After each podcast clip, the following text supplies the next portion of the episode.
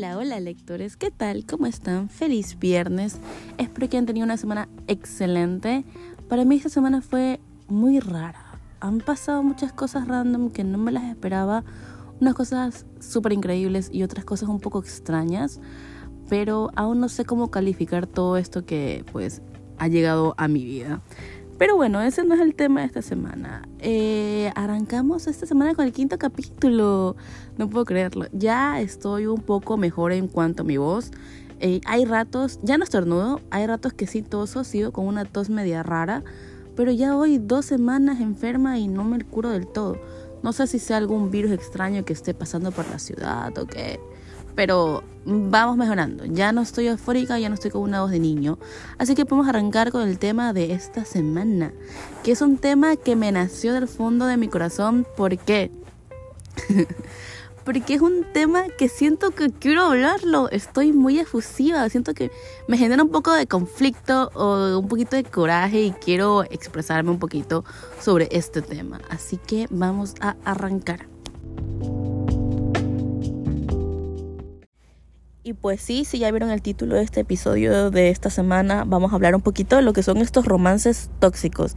Y es que espero que sea un pensamiento colectivo en pleno 2023 y es que ya no aguantamos estos romances tóxicos. Ya no queremos ver a un personaje masculino que sea o agresivo o malo o que sea grosero o que tenga estos problemas de eh, agresividad y que por obra y gracia del Espíritu Santo la mujer, el personaje femenino, es la que lo cura del todo con el mágico poder del amor. Porque algo que tenemos ya bastante claro es que si hay algo mal en, nuestras en la persona, es que básicamente tiene que ir a terapia. La terapia no es mala, normalizamos la terapia desde hace mucho tiempo. Ir al psicólogo ya lo no, mega normalizamos. Así que creo yo que ya no estamos en la época para aguantar estos romances eh, negativos que no sean algo que te aporte, sino que te reste. Porque ya espero yo que ya hemos pasado de pensar que la mujer es eh, la persona que tiene que curar a alguien. Ya las mujeres no somos eh, una herramienta para que el, un hombre de por sí cambie. ¿Y por qué me nació ese tema? Si me siguen en mi red social de Instagram, eh, arroba sabrán que estuve presente en la premiere de la película, la gran película de After para siempre. Y es que esta historia es bastante polémica. Yo me he visto todas las películas y creo que han pasado bastante tiempo entre que el libro fue publicado y estas películas que la sociedad ha cambiado. Y hay que aceptar que ya no queremos estos romances tóxicos y siento yo que esta película revive muchas cosas tóxicas que al día de hoy son bastante funables o cancelables. Son esas banderas rojas que decimos yo no quiero. Y está bastante bien, bastante bueno verlas para poder analizar lo que está mal y lo que no deberíamos aceptar. Porque, o sea, está bien decir no lo quiero, pero a veces esta manipulación que a veces ejercen estas personas, eh, no las vemos. No las vemos y las aceptamos. Entonces como que sí está bueno de encontrarte con estas películas o estas historias que son un poquito ya tóxicas y poder realmente analizar lo que está bien y lo que está mal. Porque esa es otra, esa es otra. Si a veces nos pasa que normalizamos tanto una conducta negativa, que no pensamos que está mal. O sea, en nuestra cabeza es algo normal, es algo que está bien. En nuestra cabeza puede ser que hemos crecido con la idea de que el, un hombre cuando se enoja golpea con un puño cerrado, así sea algo que está enfrente de él. no necesariamente golpear a una persona, pero sí golpear algo que está enfrente de él. Y tenemos esa idea tan normalizada que no pensamos que está raro que la haga otra persona. Pero si alguien te hizo un comentario como que, uy, eso está raro o eso no está tan bien, hay como que esa lucecita se prende en, nuestro, en nuestras cabezas y decimos, ¿sabes qué? Es verdad, realmente no está bien ese tipo de, actitudes. Entonces sí está bueno eh, ver este tipo de cosas, para mi criterio, verlas y analizarlas con tus amigas o con quien sea, con tu familia, como para decir, ¿sabes qué? ¿Qué es lo que realmente está bien? ¿Qué es lo que está mal? Porque a veces nos confundimos y nuestra percepción de lo que está bien y lo que está mal se distorsiona. Y no es que se distorsiona de una mala manera, sino que se distorsiona por nuestro entorno, por el lugar donde crecimos. Bueno, me estoy yendo un poquito por gente. En esta película de After tenemos al fin el cierre de Tessa y Harding. Para quienes no sepan, porque sí me pasó mientras estábamos eh, todo este proceso de la película, eh, contar que After fue originalmente comenzó como un fanfiction. Un fanfiction entre Harry Styles y no me acuerdo si el nombre de Tessa se mantuvo o realmente era con rayita, pero X. El punto es que era un fanfiction de One Direction con el personaje principal como Harry. Este, y cuando el libro comenzó a ser publicado, pues por derechos de autor y demás temas, y públicamente, si no me equivoco, Harry mencionó que él no quería ser involucrado con esta historia. Y es que desde el primer libro sabemos que Harding es un personaje bastante cuestionable, en el sentido que tiene muchísimos problemas. O sea, un problema, un problema notorio es el alcoholismo. Ese man realmente es alcohólico y tras que es alcohólico tiene problemas de agresividad. Y nadie quiere ser ligado con esa imagen. Más aún en la época que salió, Harry era joven, o sea, tenía unos veintipico. No es que ahora sea viejo, pero era peladito, era un casi baby. Entonces, obviamente, él no quería ser ligado porque su imagen no representaba nada que ver con lo que era Harding. Entonces, entiendo el punto de vista de ellos de querer desligar toda información de Hardy, del libro de After con Harry Styles o con One Direction en sí. Pero era súper heavy porque desde el primer libro sabemos que Harding es así. Y la historia continuó y continuó y continuó. Y no ves que vemos eh, una sana recuperación por parte de este personaje. Nunca vemos que realmente vaya a terapia. Es más, este, los libros, la verdad, no tuve la oportunidad de leerlos, voy a serles 100% honesta. Solo vi las películas y es porque, más que nada, por la curiosidad. Yo en ese entonces, bueno, y hasta el día de hoy, soy extremadamente fan de One Direction, pero no me nació la curiosidad de realmente leerme el libro porque habían tantas opiniones negativas con respecto a este libro que mi curiosidad no me la permitía, no, como que no me daba la intención de leerlo porque yo dije, no me voy a sentir cómoda. Y hasta el día de hoy no me siento cómoda con la historia como tal. Pero al fin darles un cierre a esos personajes para mí está súper bien. Este, esta película, esta última película me generó, sí, bastante conflicto y bastante violencia, por así decirlo. Porque no vemos que y no vemos para nada que Harding haya tomado terapia. Me enredé. No vemos que Harding haya tomado terapia que realmente lo necesita. El man, o sea, vemos que básicamente en la película anterior el man como que eh, tuvo su, como entre comillas, final feliz, estaba viviendo feliz con Tessa, pero la caga. La caga por el consentimiento. Hace algo, eh, publica la historia de él y Tessa, de Harding y Tessa, en libro para que todo el mundo los lea sin preguntarle a Tessa. O sea, estás diciendo que estás contando tu historia con ella, pero sin tomar en consideración a ella como persona fundamental en esta historia, porque estás contando lo que hiciste con ella. Entonces, nunca te importó eso, simplemente lo publicaste y dijiste, ella no se va a enojar. No, el consentimiento es algo súper importante.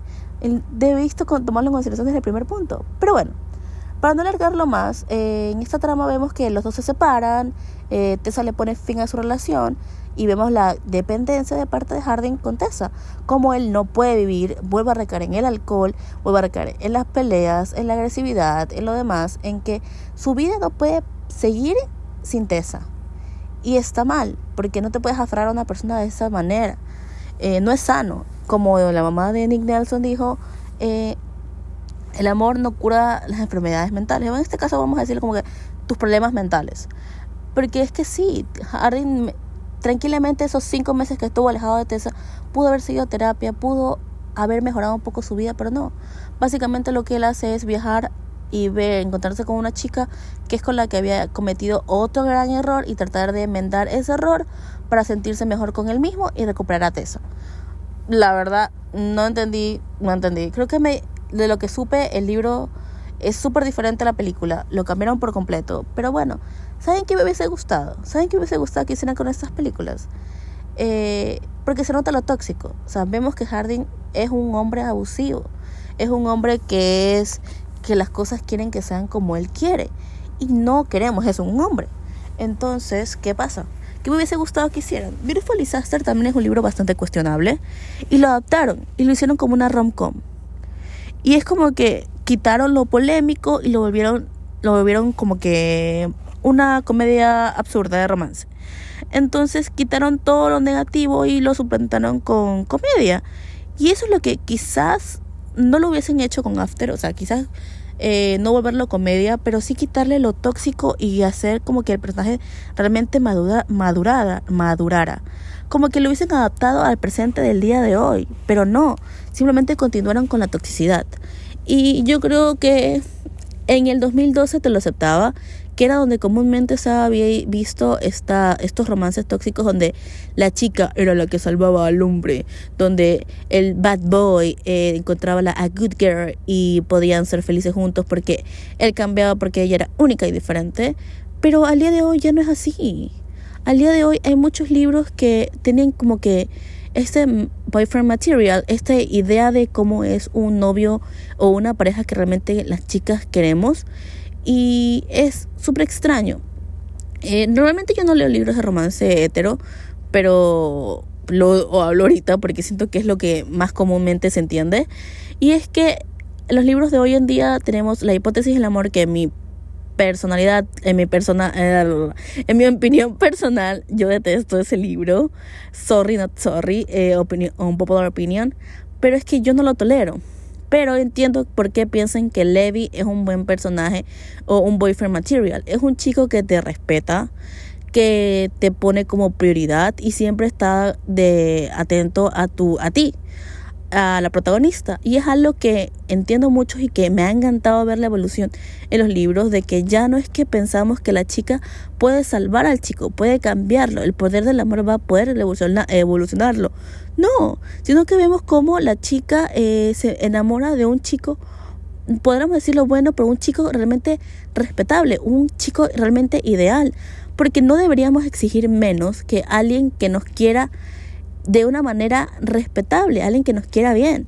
Y es como el, eh, la frase de este libro que, ay, este libro y película que se me olvida el nombre, pero déjame a ver si me acuerdo. No, no, no, X, es me voy a alargar mucho, pero bueno, la frase de eh, aceptamos el amor que creemos merecer, mm, la verdad que se me olvidó el nombre del libro, ya lo voy a buscar después. Este, y es plenamente verdad. Si creemos que merecemos a una persona, esto independientemente del género, si pensamos en una, en un, eh, en, que creemos que merecemos un romance bonito, un chico que nos quiera bien, o independientemente del género, un chico o una chica, o un chique, que nos quiera bien, vamos a aceptar ese romance, vamos a merecer ese amor. Y eso es lo importante, o sea, ese es el punto que quiero llegar es necesario saber qué es lo que queremos, qué es lo que merecemos. Porque tranquilamente puedo yo decir, me merezco esto, pero acepto un romance donde el, el chico o quien sea que sea mi pareja hace lo mínimo. Y no es así. O sea, hay que... hablo yo, experta en romance, pero no es así. O sea, eh, quizás yo tenga mis estándares muy altos para aceptar a cualquier persona, como para aceptar a cualquier persona, y quizás estoy pidiendo demasiado, pero no voy a aceptar a alguien que haga lo mínimo cuando yo cuando estoy con y esto aplico para también amistades cuando yo estoy en una amistad o en una o en algo más para mí es entregarte por completo es ser para esa persona esto aplica también a las amistades porque para mí las amistades son súper importantes para mí una amiga es como una familia más. Entonces tú estás al lado de esas personas, las buenas y las malas. Lo mismo va con un romance. Si tú, y también aplicaría en las amistades. Si tú aceptas una amiga que es una mierda contigo, obviamente piensas dentro de ti que tú mereces esa mierda y no es así. Nadie merece que lo traten mal. Nadie merece que sea basureado por absolutamente nadie. Así que si alguna vez estás en una situación así, por favor, valórate, quiérete no puedes pretender estar con alguien si es que tú no te quieres a ti misma y no sabes lo que mereces. Porque todas como mujeres o personas o personas merecemos muchísimo. No vamos a aceptar cualquier miseria. Pero bueno, alargando un poquito esto, para no alargarlo tanto, creo que los romances tóxicos han evolucionado de una manera gratificante. Ya no aceptamos y vemos las famosas red flags como que algo para decir, sabes que basta. Me pasa mucho que cuando veo películas viejas y veo conductas de personajes como muy cuestionables, como muy agresivos o demás, me chocan y no puedo verlos. Y creo que es eso algo que hemos normalizado y me encanta, porque siento que ha sido una evolución para bien. Porque no me gusta la idea de pensar que la protagonista, así sea eh, la no tan buena, merezca o sea aceptada o al final haga todo lo que sea porque el chico se lo dijo. No, me gustan mucho las protagonistas fuertes, las protagonistas que luchan por su, su, su, su sueño. Eh, podríamos ligarlo un poquito también con eh, El Diablo Viste la Moda. La protagonista cae muchísimo por lo que el novio le decía. Esta película, a pesar de ser vieja, me genera bastante conflicto porque eh, la jefa, que era una maldita, pero ella no era tan mala, sino que quería hacerla esforzar a la protagonista. Yo sé que no funciona para los nombres, pero ustedes ya me entienden, porque la personal, los nombres a mí se me olvidan. Este, sabemos que la protagonista al final se esfuerza demasiado y cumple muchísimas cosas y la man tiene un tremendo potencial. Y al dejar al novio, es como que, wow, a la man pudo ser y pudo lograr muchas cosas. Y creo que cuando dicen, cuando pensábamos, cuando recién salió la película, que la mala era la jefa, cuando al final el malo y que también quería detenerla un poquito este eh, posible talento a, a su novia era el novio como quizás un poquito podemos ligarla como lo que es Taylor Swift. Amo, gracias, agradezco este momento por poder hablar de ella. Y es que cuando vemos que una mujer es extremadamente talentosa y que tiene buen potencial, ahí vemos que hay personas que quieren como que detenerla, que no avance más. Podemos también tomar como ejemplo a Kanye West, que vio ese, quizás, le molestó ese potencial que podía tener Taylor y le hizo tanta mierda, que no se lo merecía, y Kanye West, te odiamos. Pero es esa idea de que la mujer no puede ser mucho porque el hombre tiene que ser más, y no es así. Por eso creo que la cultura actual ha cambiado bastante y ya no vemos, normalizamos estas situaciones que la personal a mí me encanta, me encanta, me encanta porque ya no estamos como para aguantar unos hombres que sean, uy, hombres y golpeen las cosas. Me encanta mucho la frase de, ash, porque hombre tenías que ser. La digo muchísimo porque hay veces en las que los hombres salen con comentarios estúpidos y es como que, ay, hombre tenías que ser. Y al decirles eso, como que escuchan y es como que, uy, ¿qué hice? Y es como que me encanta, o sea, me encanta, me encanta, me encanta esa frase, la uso muchísimo. Y es que a veces los hombres salen con pendejadas, lo siento mucho, salen con pendejadas y es como que bájate de esa nubia, nube inventada que tienes. Entonces, me gusta mucho la idea de pensar que como sociedad estamos cambiando, aunque sea poquito a poquito, quizás no todos, quizás no todos estamos en el mismo nivel de aceptar eh, que lo tóxico ya no es lo nuestro, pero ver esta evolución en los libros me encanta Quizás vemos esta evolución más en las eh, los libros un poquito más gringos, porque son las que tienen esta idea más eh, desarrollada. Porque quizás hay libros de Wattpad latinos o más que nada que aún tenemos esa, que aún tienen esa idea de que la mujer puede salvar al hombre y no necesariamente es así. O que aún creemos que el mafioso, por ser mafioso, por camuflar el dark romance, eh, puede ser un hombre abusivo que no sabían. Y sí me pasa y sí me genera bastante conflicto y bastante coraje la idea de que piensen que camuflando el dark romance eh, podemos hacer mierda al personaje femenino como había un libro que no voy a decir el nombre porque es bastante polémico y no me quiero poner en problemas, pero que el chico, el hombre, dispara a una, a una chica y todo el mundo como que, ay, sí, te lo tienes merecido. Por más mala que llegues a ser como protagonista, entre comillas, la villana, porque no hay peor tema que poner a dos mujeres para enfrentarse, me parece lo peor, pero no, por más mala que seas en la historia, merecer un disparo. Violencia con más violencia. Mm, no sé, hay cosas en los temas de mafiosos que a mí no me gustan y quizás usamos como excusa el dark romance para hacer cosas bastante cuestionables como The Hunting Adeline que creo que es creo que así se llama el libro donde pues la chica le meten una pistolita por ahí abajo y no no lo siento, pero no. Para mí ese tipo de cosas no son aceptadas y el dark romance me genera bastante conflicto y yo no lo tolero, pero yo entiendo que hayan personas que les guste. No lo entiendo tanto, pero hay por allá quien sea. Y es así, es así. Para mí, el romance tóxico no tiene que ser aceptado. Hemos evolucionado de tal manera de que ya vemos las red flags como algo como que ahí no, ahí no, o amiga, date cuenta.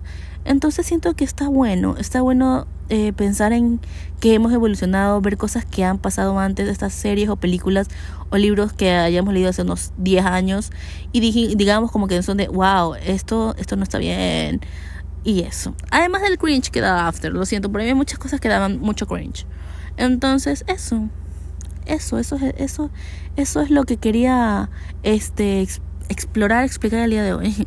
Porque sí me genera bastante extrañeza que ya no aceptamos eso y me encanta esta evolución que hemos hecho. Una de las pocas, una de las algunas evoluciones que hemos hecho. Porque también hemos cambiado muchas cosas en los que vamos aceptando como la sororidad. Me encanta esa idea de que entre mujeres hay que apoyarnos muchísimo más y no vernos como enemigas. Pero eso es otro tema, eso es otro tema.